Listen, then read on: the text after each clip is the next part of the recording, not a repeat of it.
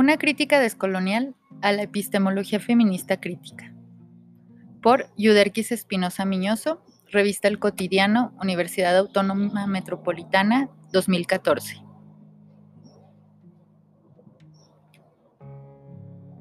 En esta intervención intento, desde mi experiencia concreta como teórica feminista antirracista descolonial, en oposición activa al sistema moderno colonial de género y a la heterosexualidad como régimen político, avanzar en la apuesta del feminismo descolonial y sus aportes epistemológicos. En primer lugar, debo decir que para mí el feminismo descolonial es ante todo y sobre todo una apuesta epistémica. Se trata de un movimiento en pleno crecimiento y maduración, que se proclama revisionista de la teoría y la propuesta política del feminismo, dado lo que se considera su sesgo occidental blanco y burgués. Desde aquí, se hace una crítica a las epistemologías feministas previas, observando las premisas sobre las que se han sostenido las grandes verdades que explicarían el porqué de la opresión basado en el sistema de género. Las feministas descoloniales recuperamos las críticas que se han realizado al pensamiento feminista clásico, desde el pensamiento producido por voces marginales y subalternas de las mujeres y del feminismo. Partimos por reconocer que ese pensamiento feminista clásico ha sido producido por un grupo específico de mujeres, aquellas que han gozado del privilegio epistémico gracias a sus orígenes de clase y raza.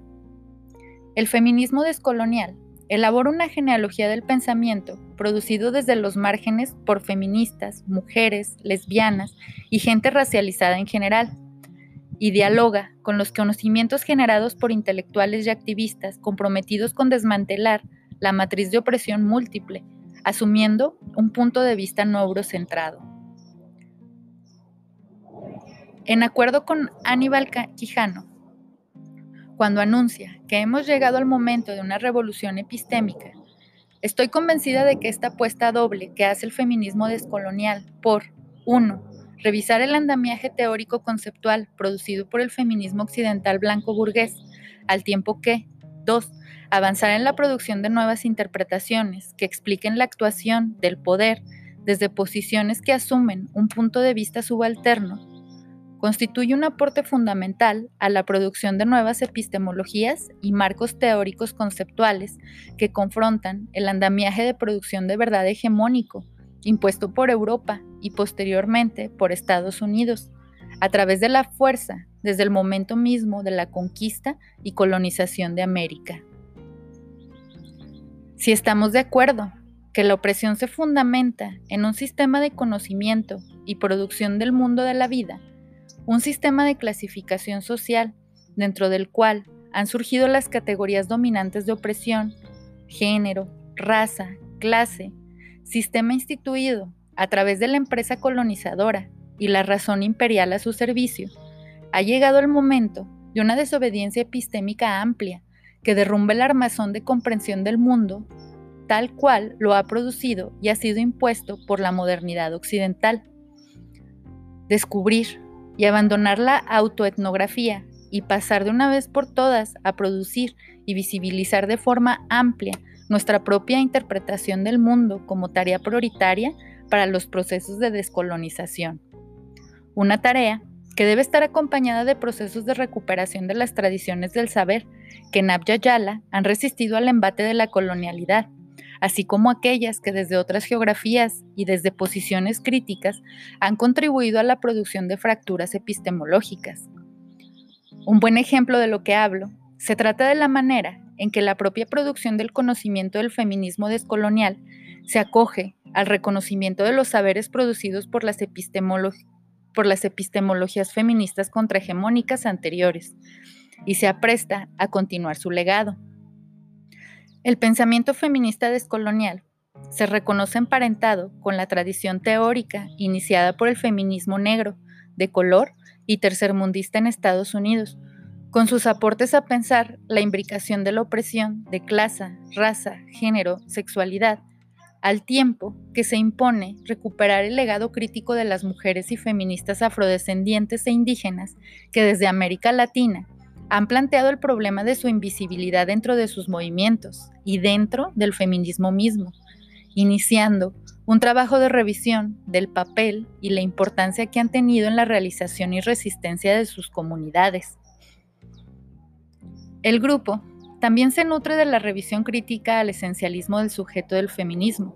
y la política de identidad que comienzan a gestarse a partir de las escritoras activistas lesbianas provenientes del feminismo de color, que continúa aún hoy en, hoy en día en un movimiento alternativo a los postulados ampliamente difundidos del feminismo postestructuralista y la teoría queer blanca. En ese mismo tenor, recupera el legado de autoras claves del feminismo postcolonial, con su crítica a la violencia epistémica, la posibilidad de un esencialismo estratégico, el llamado a una solidaridad feminista norte-sur y la crítica al colonialismo de la producción de conocimiento de la academia feminista asentada en el norte. Asimismo, recoge varias de las críticas de la corriente feminista autónoma latinoamericana, de la que varias de nosotros hemos sido parte, incorporando una denuncia de la dependencia ideológica y económica que introducen las políticas desarrollistas en los países del tercer mundo, así como de los procesos de institucionalización y tecnocratización de los movimientos sociales que impone una agenda global de derechos útil a los intereses neocoloniales. Finalmente, ha sido clave para este conjunto toparse con la prolífica producción de la corriente crítica latinoamericanista hoy revisitada y con nuevos bríos a través de lo que se ha denominado como giro descolonial, desde donde se lleva a cabo un análisis de la modernidad occidental como producto del proceso de conquista y colonización de América y sus implicaciones para la gente de los pueblos colonizados. Para continuar, me gustaría avanzar algunos aspectos de las cuestiones de la teoría feminista antirracista y descolonial que aporta al desarrollo de una epistemología otra en Abya Yala. Una primera cuestión que hace el pensamiento desarrollado por las feministas descoloniales y antirracistas es radicalizar la crítica al universalismo en la producción de teoría. Las feministas descoloniales antirracistas continuando con el legado iniciado por el Black Feminist, el feminismo de color y las feministas afrodescendientes en América Latina, muestran con su crítica a la teoría clásica la forma como estas teorías no sirven para interpretar la realidad y la opresión de las mujeres racializadas y cuyos orígenes son provenientes de territorios colonizados. Si bien la epistemología feminista, con autoras como Evelyn Fox Keller, Donna Haraway Sandra Hardigan, solo por nombrar algunas, ha estado preocupada por analizar la pretensión de objetividad y universabilidad, así como el androcentrismo en las ciencias que terminó excluyendo y ocultando el punto de vista de las mujeres en los procesos de producción del conocimiento. Lo cierto es que esta crítica ha mostrado sus límites al no poder articularse efectivamente a un programa de descolonización y desuniversalizador del sujeto mujeres del feminismo. Sus aportes a una crítica del método científico se centraron casi exclusivamente en analizar la manera en que el sistema androcéntrico de las ciencias contribuyó a silenciar el sujeto mujeres, pensando así universalmente, apartándolo de la producción de conocimientos científicos. Aunque varias de las epistemólogas feministas incorporan reflexiones respecto de los debates que han abierto las feministas negras y de color, esto no ha conducido a desarmar las premisas básicas de la teorización feminista hegemónica de una opresión basada en género como categoría dominante fundamental para explicar la subordinación de las mujeres. Si bien en algunos análisis, las epistemólogas feministas reconocen los efectos del racismo y de la colonización de la vida de las mujeres no blancas, y aunque varias llegan a reconocer la necesidad de un análisis imbricado de raza, clase, género, heterosexualidad, su teoría general sigue quedando intacta. La episteme feminista clásica producida por mujeres blanco-burguesas, asentadas en países centrales, no pudo reconocer la manera en que su práctica reproducía los mismos problemas que criticaba a la forma de producción de saber de las ciencias. Mientras criticaba el universalismo androcéntrico, produjo la categoría de género y la aplicó universalmente a toda sociedad y a toda cultura, sin siquiera poder dar cuenta de la manera en que el sistema de género es un constructo que surge para explicar la opresión de las mujeres en las sociedades modernas occidentales y por tanto le sería sustantivo. Las teorías y las críticas feministas blancas terminan produciendo conceptos y explicaciones ajenas a la actuación histórica del racismo y la colonialidad como algo importante en la opresión de la mayor parte de las mujeres, a pesar de que al mismo tiempo reconocen su importancia. Este problema podemos verlo en formulaciones como las siguientes. Abro cita. El científico o la científica son sujetos atravesados por determinaciones de las que no es posible desprenderse, que es necesario reconocer y que se vinculan a un sistema social más amplio. Entre estas determinaciones, dirán las feministas, se encuentra el género, es decir, la interpretación de que cada grupo social hace de las diferencias sexuales los roles sociales atribuidos en razón de este género y las relaciones establecidas culturalmente entre ellos. Y el desafío es demostrar de qué modo en el producto del trabajo de esa comunidad, producto que ha pasado los controles intersubjetivos que asegurarían su neutralidad, se instala el sexismo como un sesgo fortísimo. Mafia 2007. Cierro cita.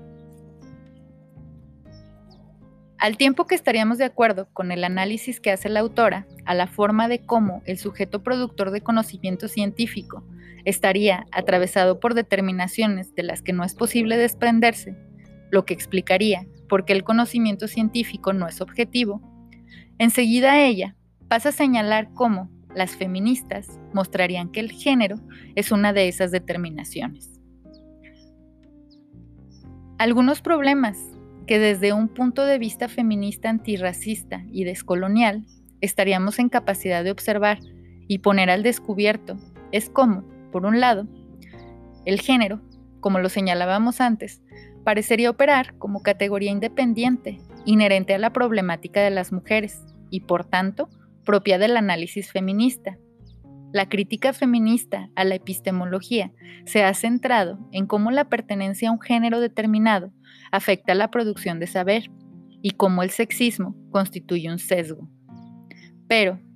si ya estamos alertadas desde hace algunas décadas de la manera en que el género nunca opera de forma separada, y más aún si estamos atentas a propuestas como la de María Lugones respecto de que esta categoría no explicaría de forma adecuada la manera en que han sido sometidas las mujeres de los pueblos no europeos, deberíamos estar dispuestas a aceptar lo inadecuado de un uso universalista de la categoría de género, la división dicotómica del mundo entre mujeres y varones, o al menos a tenernos siempre, y no en determinadas ocasiones, a su uso de una forma inestable e interdependiente de otras categorías como raza, clase y ubicación geopolítica. ¿De qué forma esto vuelve complejo el análisis hasta que ya no serían posibles formulaciones como las que hace Mafia. Por otro lado, me interesa mostrar algo de la operación que sostiene formulaciones analíticas como las que ilustra este párrafo, y que es tan frecuente dentro de los análisis a los que nos tienen acostumbradas las epistemólogas y las teorías feministas eurocentradas. Me refiero a la manera en que el tiempo que se hacen estas críticas al pensamiento científico moderno por ocultar su sesgo sexista, las investigadoras y teóricas feministas ocultan su propio lugar de adscripción privilegiada, dada su ascendencia de clase y raza. Aunque epistemólogas de amplio reconocimiento como Sandra Hardigan señalan, abro cita, los mejores estudios feministas insisten en que la investigadora o el investigador se coloque en el mismo plano crítico que el objeto explícito de estudio, recuperando de esta manera el proceso entero de investigación para analizarlo junto con los resultados de la misma. En otras palabras, la clase, la raza, la cultura, las presuposiciones en torno al género, las creencias y los comportamientos de la investigadora o del investigador mismo deben ser colocados dentro del marco de la pintura que ella o él desean pintar. Hardigan 1987. Cierro cita. Sin embargo, nos seguimos encontrando con una práctica epistemológica que insiste convenientemente en borrar el lugar, del, el lugar de enunciación privilegiada de las productores del saber sobre las mujeres. Así, en el párrafo citado, Muffin inicia diciendo que el científico o la científica son sujetos atravesados por determinaciones de las que no es posible desprenderse. Lo cierto es que ni ella ni la gran mayoría de las epistemólogas feministas más encumbradas se aplican a sí misma la crítica, que también han sabido hacer a los varones de la ciencia. Si lo hubieran hecho, muy probablemente hubieran tenido que admitirse un punto de vista particular e interesado. El problema ha radicado en que ellas, un momento después de admitir que existen diferencias importantes entre las mujeres, enseguida vuelven a recomponer esa unidad tan necesaria de género que tales diferencias negarían. Dado que el sesgo que pretenden mostrar es el de género, una categoría pensada, además de dominante e independiente, binaria y dicotómica, su crítica termina siendo productiva a algo que ya antes había sido criticado. De acuerdo con este análisis, la comunidad científica o productora de saber está separada en dos bloques interiormente homogéneos, el de los varones y el de las mujeres. Cada uno estaría produciendo un punto de vista particular desde la posición de género que encarnan, puesto que para las teóricas feministas blanco-burguesas, la categoría superior y relevante es la de género. Terminan asumiendo que su punto de vista es el que representa el de las mujeres en su totalidad. Con ello, se creen libres de aplicarse a sí mismas la crítica que ya hicieron a quienes, desde su punto de vista, representan una posición de poder basándose solamente en el análisis del género como categoría analítica, que permitiría explicar la subordinación de todas las mujeres. Las teóricas feministas no han podido observar y ser críticas de su propio privilegio dentro del grupo de las mujeres y del sesgo de raza y clase de la teoría que construyen. Ello sería un buen ejemplo de lo que he denominado racismo de género. Abro cita. Una imposibilidad de la teoría feminista de reconocer su lugar de privilegiada dentro de la matriz moderna colonial de género, imposibilidad que se desprende de su negación a cuestionar y abandonar ese lugar a costa de sacrificar, invisibilizando diligentemente el punto de vista de las mujeres en menor escala de privilegio, es decir, las racializadas, empobrecidas dentro de un orden heterosexual. Espinosa 2013. Cierro cita.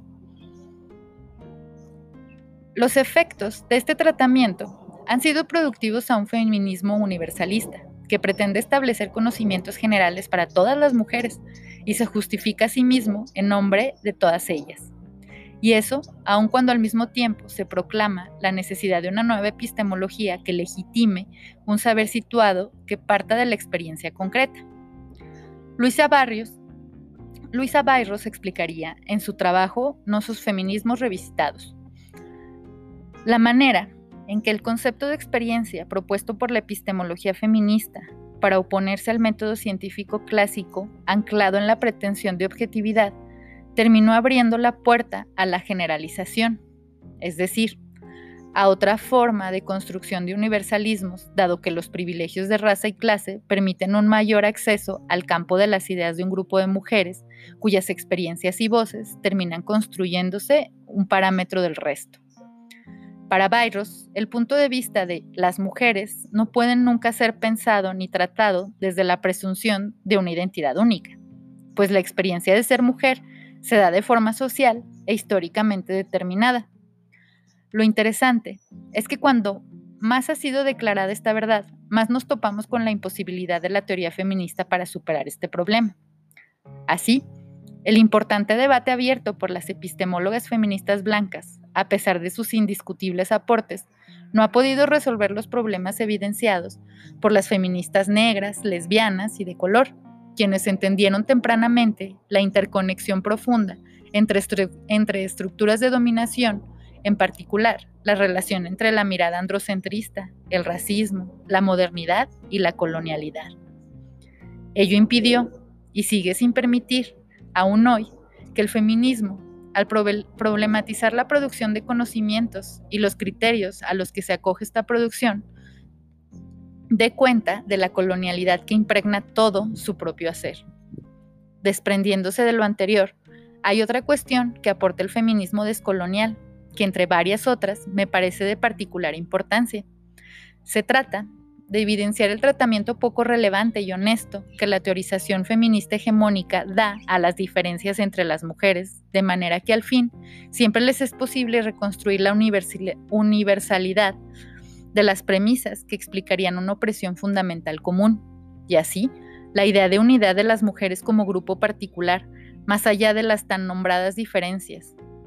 En la medida que las feministas afrodescendientes, indígenas y no blancas en general nos vamos topando con una resistencia feroz por parte del feminismo hegemónico a desarmar las estructuras mentales y las explicaciones parcializadas de un marco analítico que oculta de forma efectiva la forma en que el entramado de poder no opera gracias a una actuación paralela y homogénea de lo que se considerarían categorías dominantes, sino también gracias a la manera como cada categoría está atravesada y depende indistintamente de las demás de modo que dentro de cada uno de los conjuntos que se consideran, que se consideran específica y homogéneamente, sufriendo igualmente una determinada opresión. Por ejemplo,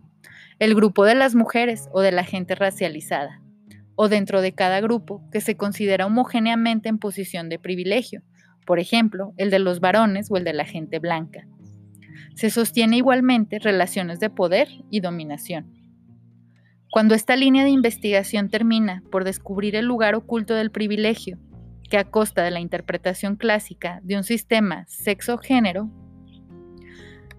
mantiene un grupo de las mujeres, entre ellas una gran parte de las productoras de tales teorías, podemos comprender los esfuerzos de las grandes referentes de la teoría feminista por ignorar, minorizar y cuanto más dar un tratamiento de especificidad a los análisis y aportes del feminismo negro, indígena y de color. Con esto último, a la par que se hace una proclama de buenas intenciones, se logra neutralizar sus efectos sobre el conjunto del armazón conceptual feminista clásico. Para ilustrar de lo que hablo, quiero volver a usar el recurso de la cita. Esta vez traigo como ejemplo el tratamiento de Catherine Stimson,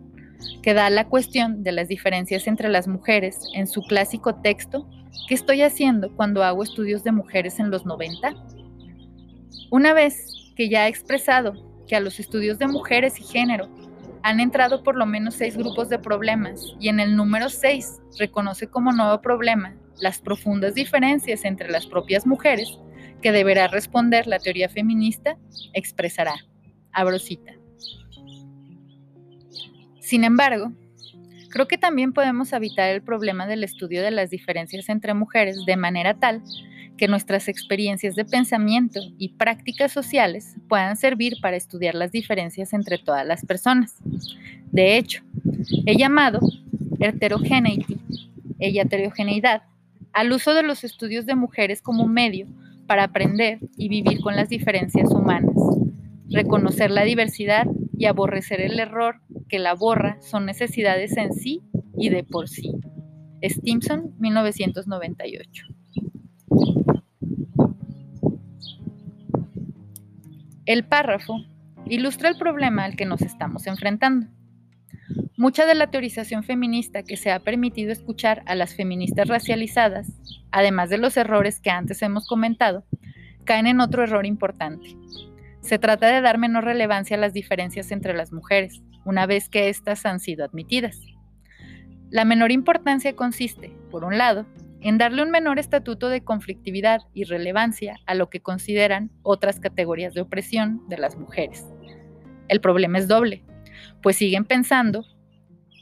compartimentada e independientemente las opresiones de género, raza y clase, como si la raza y la clase fueran de orden distinto y actuaran paralelamente afectando solo de forma específica y sumativa a un grupo de mujeres. En su mirada, las mujeres siguen constituyendo una unidad de sentido, más allá de la multiplicidad de la opresión que las diferencia. De su reflexión, podemos ver cómo la opresión relevante para los estudios feministas sigue siendo aquella que oprime a las mujeres por ser mujeres, una opresión primaria que no admite discusión de, tal, de forma tal que la raza y la clase aparecen como presiones secundarias menores y que no tienen un efecto sobre la forma en que pensamos la opresión principal. Dado esto, es posible incorporar el estudio de estas variables de diferencia dentro del estudio de las mujeres,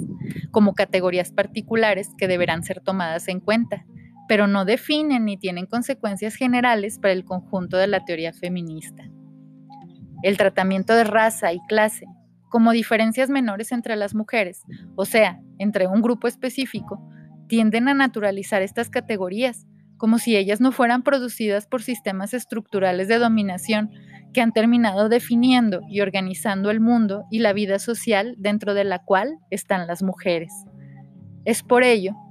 que el reto no se trata de lograr un mundo idílico de reconocimiento e incorporación de la diferencia, puesto que ellas expresan sistemas de dominio y, eh, y, explotación que colocan a las mujeres en espacios antagónicos de la vida social, volviendo irreconciliables sus intereses. El viraje epistemológico en plena transición que estamos experimentando las feministas provenientes de trayectorias y posicionamientos críticos y contrahegemónicos de Abya nos coloca ante el reto de contribuir al desarrollo de un análisis de la colonialidad y del racismo, ya no como fenómeno, sino como epísteme intrínseca a la modernidad y sus proyectos liberadores, y su relación con la colonialidad del género. La apuesta obliga a abandonar y cuestionar activamente esta pretensión de unidad en la opresión entre las mujeres. Para ello, estamos dispuestas a alimentarnos, articularnos y comprometernos con los movimientos autónomos que en el continente llevan a cabo procesos de descolonización y restitución de genealogías perdidas que señalan la posibilidad de otros significados de interpretación de la vida y la vida colectiva.